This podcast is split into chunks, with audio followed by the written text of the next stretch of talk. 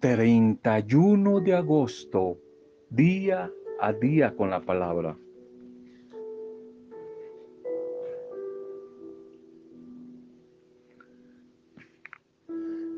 La palabra de la cruz es locura a los que se pierden, pero a los que se salvan, esto es, a todos nosotros, es poder de Dios. Es poder de Dios. La cruz es poder de Dios. Primera de Corintios 1:18.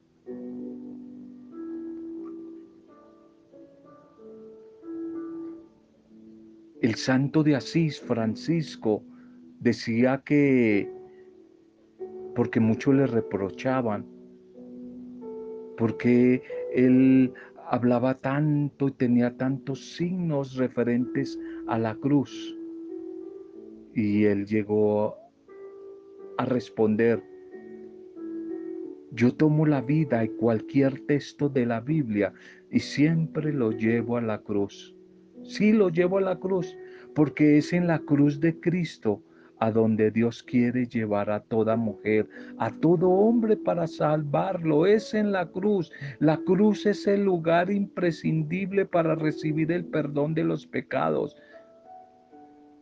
La cruz es la puerta para es la puerta de entrada para la vida eterna.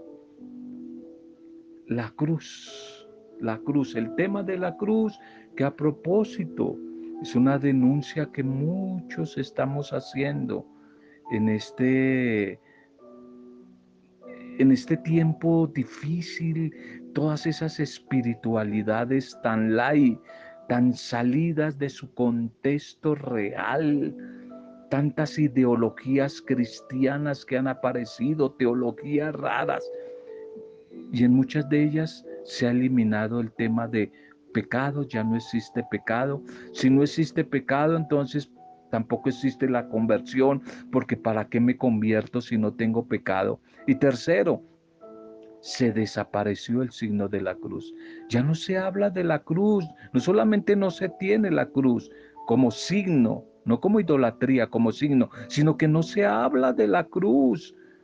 Ya no se habla del seguimiento de Jesús a través de la cruz. Se olvidó el texto de Jesús donde le dice Jesús a sus discípulos, el que me quiera seguir, que se niegue a sí mismo, que tome su cruz y me siga. Ya no, no se habla de la cruz, hoy se habla del confort, se habla desde quizás de la espiritualidad, de, del colchón ortopédico. Ya nadie quiere tener problemas, ya queremos evadir el dolor, por eso quitamos la cruz, quitamos la cruz y sin cruz no hay salvación. Por eso quería compartirles este texto este mensaje de Francisco de Asís referente a la cruz. Allí es donde está nuestra victoria. La cruz es un más, no resta, sino suma, es un más. Tenemos que pasar por la cruz. Para llegar al cielo tenemos que pasar en la cruz. Mi palabra de motivación, no solamente de saludo, sino de motivación, a, todos, mujeres y hombres, muchos de ellos les conozco, que en este momento están atravesando una etapa de cruz en su vida. Ánimo, no te desanimes, no te menos vayas a blasfemar, a maldecir de la cruz que estás enfrentando. Persecución, dificultades por hacer el bien. Ánimo, ánimo. Sin cruz no hay resurrección. Sin cruz no hay transfiguración. Bendiciones para todos ustedes. Saludo a las familias, a todos, a las pequeñas comunidades. Nuestra intercesión por ti, nuestra intercesión por los que están viviendo situación de, de cruz en la salud, como Lucilita, como Rosarito, tanta gente valiente, eh, gente que está viviendo la cruz del dolor, del duelo, como Janet Romero y tantas personas, tantas queridos amigos y amigas que están viviendo una etapa de cruz, persecuciones, limitaciones, etcétera. Ánimo que la cruz me acerca a la resurrección. Tiempos mejores van a llegar. saludo y bendición a todos los que, como Teresa Quiñones, hoy están de cumpleaños. Oramos por Teresita Quiñones, Oramos a través de ella, nos unimos a su familia, oramos por todos, por todos los que hoy están celebrando una fecha especial, por todos a los que a lo largo de este mes que hoy termina, bendito mes de agosto que queremos terminarlo, agradeciendo, bendiciendo y alabando al Señor, aún por los momentos difíciles que tuvimos que atravesar. Todos los que cumplieron años en este mes, hoy una cadena de intercesión por ellos pidiendo la bendición de nuestro buen Dios. Bien, vamos para el segundo mensaje de este día. De fiesta en fiesta, de Navidad en Navidad, de Navidad en Navidad, de fiesta en fiesta. Libro de los Proverbios 15:15. 15. Para el afligido, todos los días son malos, pero para el que es feliz, siempre es día de fiesta para el afligido, el derrotado, el deprimido, el negativo. Todos los días son malos, pero para el que es feliz, siempre es día de fiesta. Proverbios 15, 15, de Navidad en Navidad, de fiesta en fiesta. Pregunto, ¿a quién no le gustaría que cada día fuera una Navidad, una Navidad continua? ¿A quién no le gustaría que cada día fuera como un día de fiesta, vivir de fiesta en fiesta? Yo creo que a todos, pero paradójicamente, esto no es ninguna utopía. Si se toma el consejo del viejo predicador de los proverbios para Salomón, el secreto de la felicidad, de la alegría, de estar de Navidad en Navidad, de fiesta en fiesta, no radica en buscar alegría y fiesta afuera, afuera, sino buscar esa fiesta y esa Navidad continua dentro, en el corazón, dentro del ser humano. El estado de fiesta que te rodea no es capaz de lograr tu fiesta interior, pero cuando tú y yo, cuando tú eres una mujer, un hombre, un ser feliz en esencia, es decir, tiene la felicidad por dentro, no dependes de tener tal cosa o estar al lado de tal persona para ser feliz. Cuando la esencia de tu vida está en la interioridad, la felicidad allí, no importa, no importa qué tiempo sea, cuán negro sea el ambiente que te rodea, tú siempre vivirás de Navidad en Navidad, de fiesta en fiesta.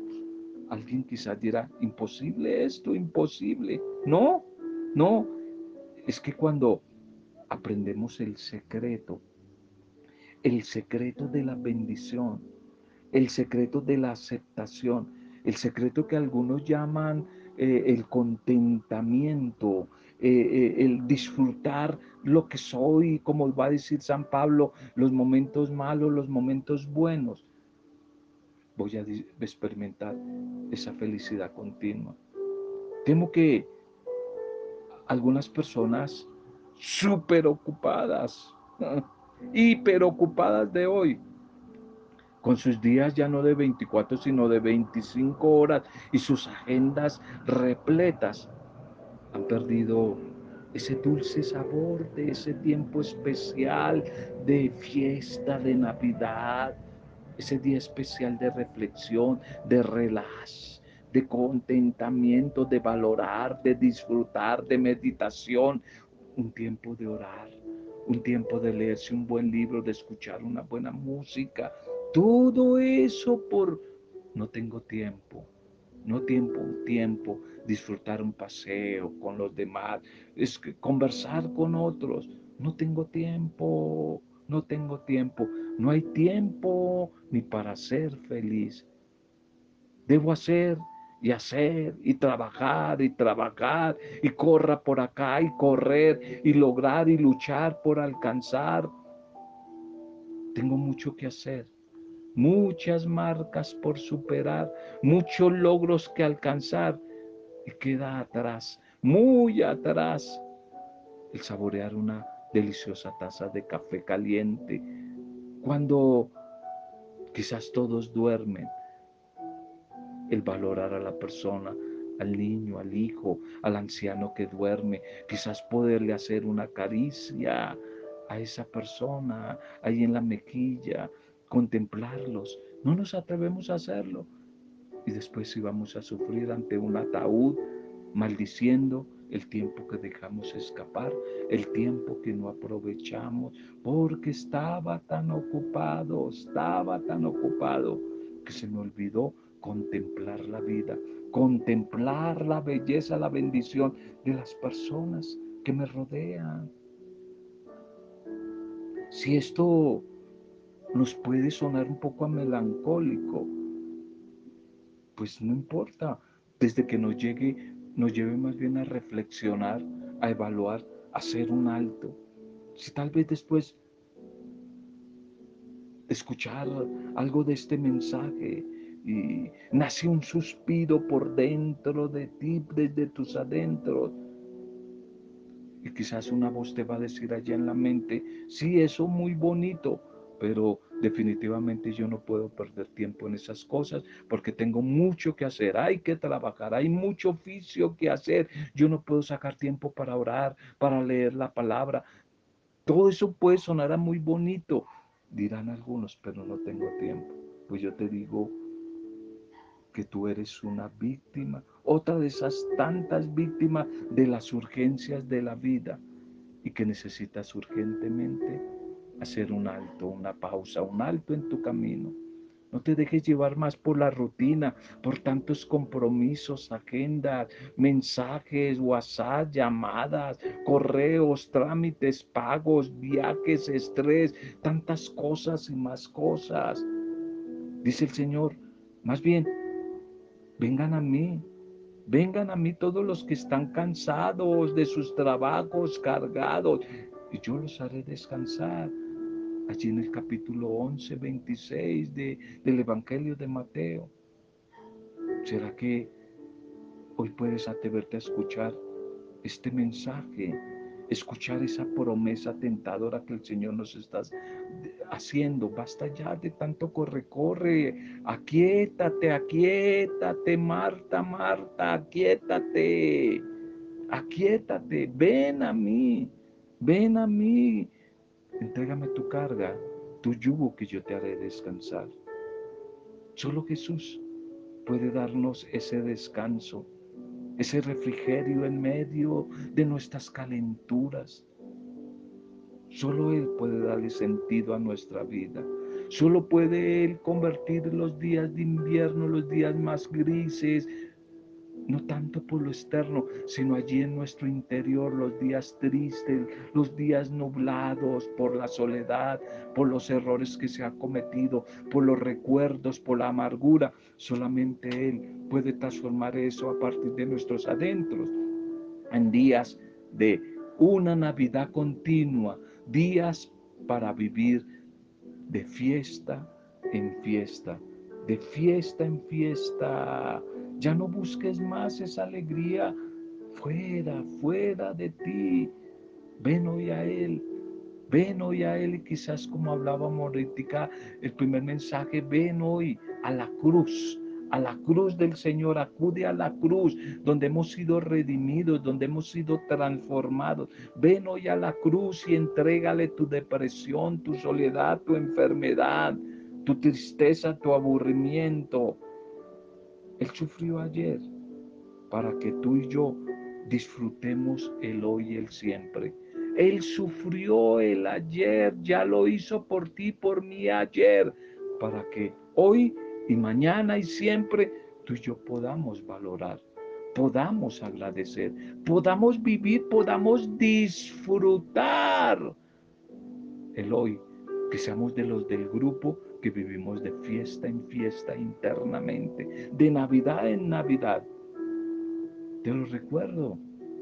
Si eres otra de las víctimas de las urgencias de la vida, necesitas urgentemente hacer una pausa, un alto en tu camino.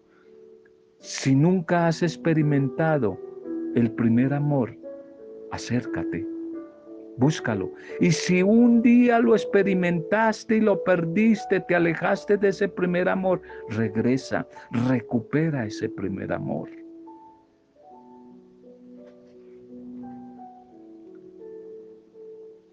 Bien, finalizando mes, la liturgia propuesta por la iglesia para este día. Titulemos el mensaje, el valor, el significado maravilloso del servicio. El valor y significado del servicio. La primera lectura para hoy de la primera carta de Pablo a los Corintios capítulo 3, 1 al 9. Nosotros somos colaboradores de Dios y ustedes son el campo de Dios, son el edificio de Dios. Hermanos, no pude hablarles entonces como a espirituales, sino como a simples personas carnales, como a niños en Cristo. Por eso en vez de alimento sólido les di a beber leche, pues todavía no estaban preparados para recibir más, aunque tampoco lo están ahora, pues siguen siendo muy carnales. En efecto, es que mientras hayan ustedes envidias, contiendas, divisiones, es que todavía son niños. No es que siguen siendo carnales y que se comporten al modo humano. Pues si uno dice yo soy de Pablo y otro dice yo soy de Apolo, ¿No se comportan al modo humano acaso infantil? En definitiva, ¿quién es Apolo y quién es Pablo? Simples servidores a través de los cuales ustedes accedieron a la fe y cada uno de ellos como el Señor le dio a entender. Yo planté, Apolo regó, pero fue Dios, fue Dios quien hizo crecer, de modo que ni el que planta es nada, ni tampoco el que riega, sino Dios que es el que hace crecer. El que planta y el que riega sobre una misma cosa, si bien cada uno recibirá el salario según lo que haya trabajado. Nosotros somos colaboradores de Dios y ustedes son el campo de Dios, el edificio de Dios. Amén. Amén, amén.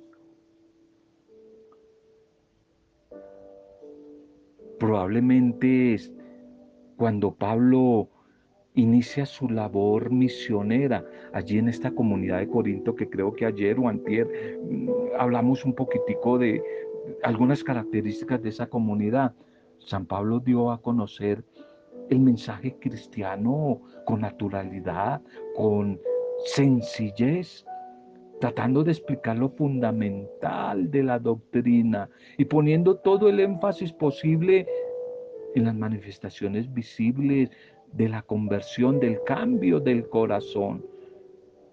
Y Pablo fiel a ese ideal que hoy nos muestra eh, la, esta primera lectura a los Corintios y que también lo encontramos en Hechos de los Apóstoles en el capítulo 2, 44, 47.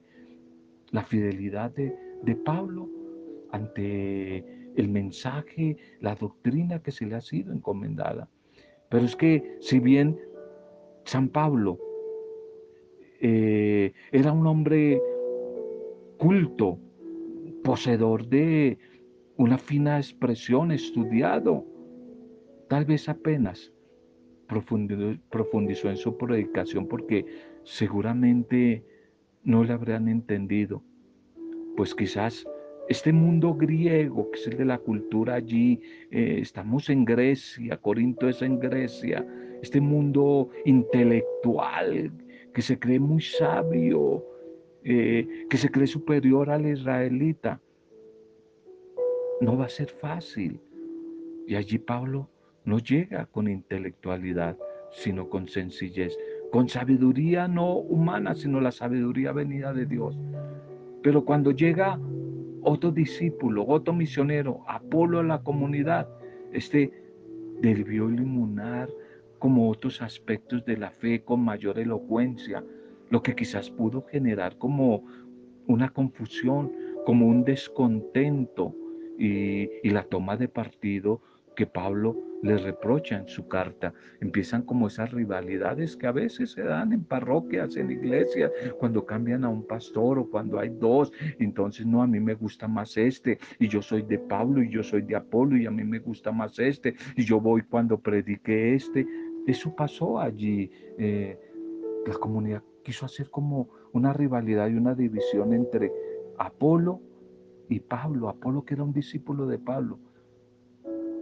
Pues esto mostraba en qué, dónde estaba la madurez, dónde estaba la madurez de la comunidad. ¿En qué hemos madurado? Quizás por hablar más bonito y elegante de nuestra fe, y pregunta él, o argumentar con lógica y e-, e-, erudición los dogmas fundamentales. Es que eso es la, madurez. Si lo esencial se ha olvidado, si lo esencial es la búsqueda de la vida en el amor, en la unidad, en la caridad, en la fraternidad. Y si eso no se vive, así haya teólogos, grandes intelectuales, doctos allí en la comunidad, no sirve de nada, se rompe por nuestra corta visión y por nuestro ego, nuestro egoísmo y a veces intereses particulares, la unidad que debería de haber. Por eso Pablo insiste en que uno y otro trabajo ministerial o trabajo eh, misionero o apostolado desde los diferentes carismas, todos son importantes y sirven para la construcción del reino de Dios y que ningún talento, ningún carisma, ninguna pastoral es excluyente, se puede excluir, que son una misma cosa que todos estamos unidos en el Espíritu del Señor y que a la final es Dios quien obra, obra maravillas por medio de nuestra vida, por medio de nuestras manos, por medio de nuestra voz, por medio de nuestro talento, de nuestro carisma. El Evangelio para hoy. Lucas 4, 38, 44. Lucas 4, 38, 44.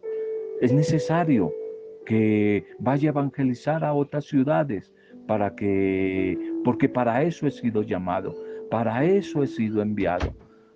Por aquel tiempo al salir Jesús de la sinagoga, entró en casa de Simón. La suegra de Simón estaba con fiebre muy alta y le rogaron por ella. Y él inclinándose sobre ella, increpó a la fiebre y enseguida se le pasó la fiebre. Y ella levantándose se puso a servirles y al ponerse el sol, todos cuantos tenían enfermos con diversas dolencias se los llevaban a Jesús y él imponiéndole las manos sobre cada uno los iba curando.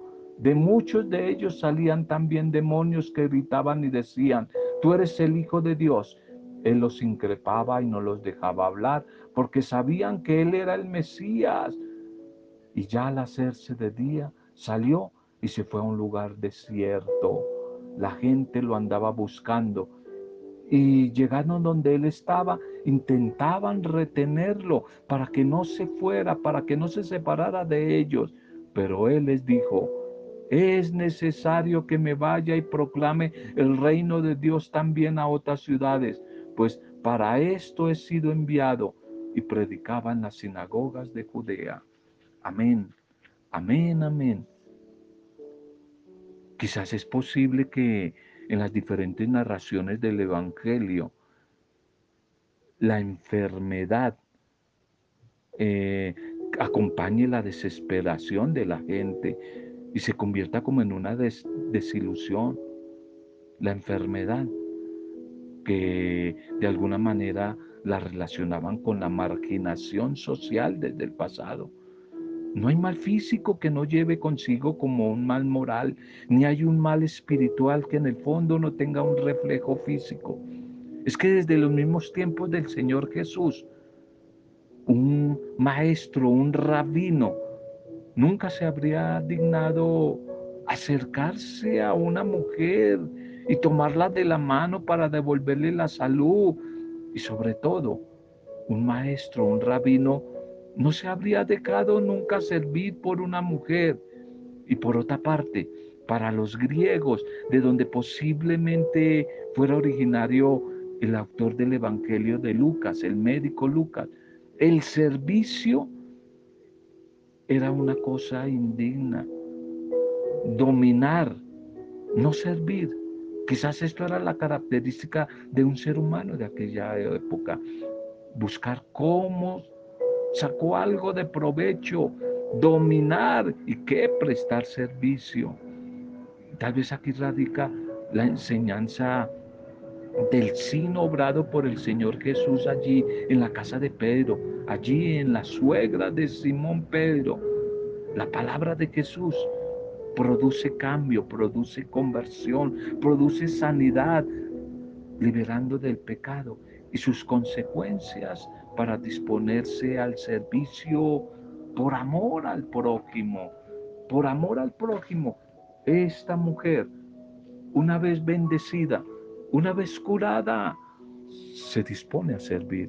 Qué bueno que nosotros pudiéramos pedirle hoy al Señor que nos cure, que nos cure, no simplemente para sentirnos sanos, sino porque tenemos un objetivo, servir, servir, ayudar, misionar. Hoy te decimos eso a ti, Señor. Cúranos, cúranos de nuestras diferentes fiebres, porque queremos servir. Queremos, Señor, servir.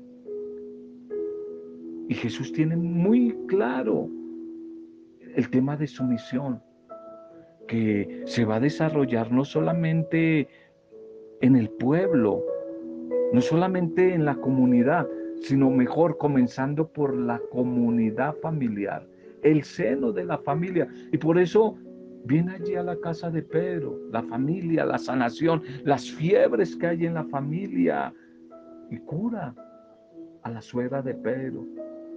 Y el evangelista nos presenta el poder de la palabra de Jesús. ¡Qué autoridad! Increpó a la fiebre y esta enfermedad, la fiebre, dejó a la persona muy débil. La fiebre es como una consecuencia y Jesús quiere ir no a la consecuencia sino a la raíz. La fiebre es un aviso de que algo no está funcionando bien y hay que investigar en la raíz qué es lo que causa la fiebre y precisamente el Señor viene a sanar, a liberar de raíz todo lo que nos oprime, todo lo que nos enferma, todo lo que nos hace débiles, todo lo que nos roba el ánimo, el ánimo, todo lo que nos deprime, nos quiere liberar de raíz, nos quiere curar de raíz. Y esta mujer entonces al sentirse sanada, la respuesta que da como señal de gratitud es ponerse a servir. Qué bueno que tú y yo pudiéramos hacer eso, ponernos a servir como señal que estamos muy agradecidos por la bendición del Señor. Dice el texto que él le traían muchos enfermos y él imponiéndole las manos, una señal de fraternidad, y solidaridad. Él les imponía las manos y echaba fuera a los demonios. Echaba fuera a los demonios. Jesús que se siente también con la necesidad de ir a otros sitios, se siente urgido con esa necesidad de llevar la buena noticia a otros lugares. Quizás eso es lo que la iglesia a veces se le olvida. A ti y a mí que somos iglesia se nos olvida. Todo comienza por la casa, claro que sí, la familia, pero hay otras necesidades es lo que el Papa Francisco le dice especialmente a los sacerdotes, a los curas y a los obispos. No quiero gente de oficina, gente de sacristía. Hay que ir a otros lugares a llevar el Evangelio. Hay que ir a otros sitios. que hacemos todos entre, entre los mismos? Ahí entre todos, entre cristianos, ahí todos somos angelitos. Qué maravilla porque ahí no vamos a tener problemas. Ahí todos hablamos el mismo lenguaje.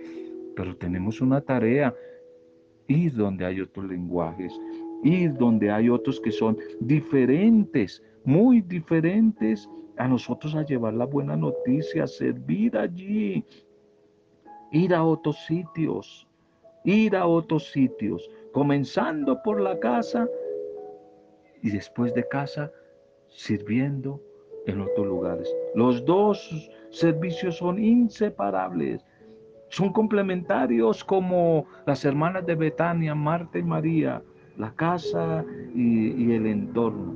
Preguntémonos hoy entonces, ¿cuál es nuestra misión y nuestro compromiso en la iglesia? ¿Cuál es nuestro compromiso en la iglesia? ¿En qué estoy colaborando para transformar la familia y la sociedad? Oremos. Démosle gracias hoy a nuestro Buen Dios, finalizando este mes por su amor, por su misericordia. Gracias Señor por todas las vivencias que hemos tenido a lo largo de este hermoso y bendito mes de agosto que hoy termina. Gracias por todo lo vivido, lo recorrido, lo aprendido, lo recibido. Y me imagino lo mucho también compartido. Porque si recibimos, me imagino que estamos entregando y compartiendo, ¿no? Gracias, Señor. Aún por las dificultades que tuvimos que atravesar en este mes. Gracias, Señor. Gracias por este día a día de encuentro con tu palabra, de encuentro con los hermanos a través de este audio en clave de intercesión.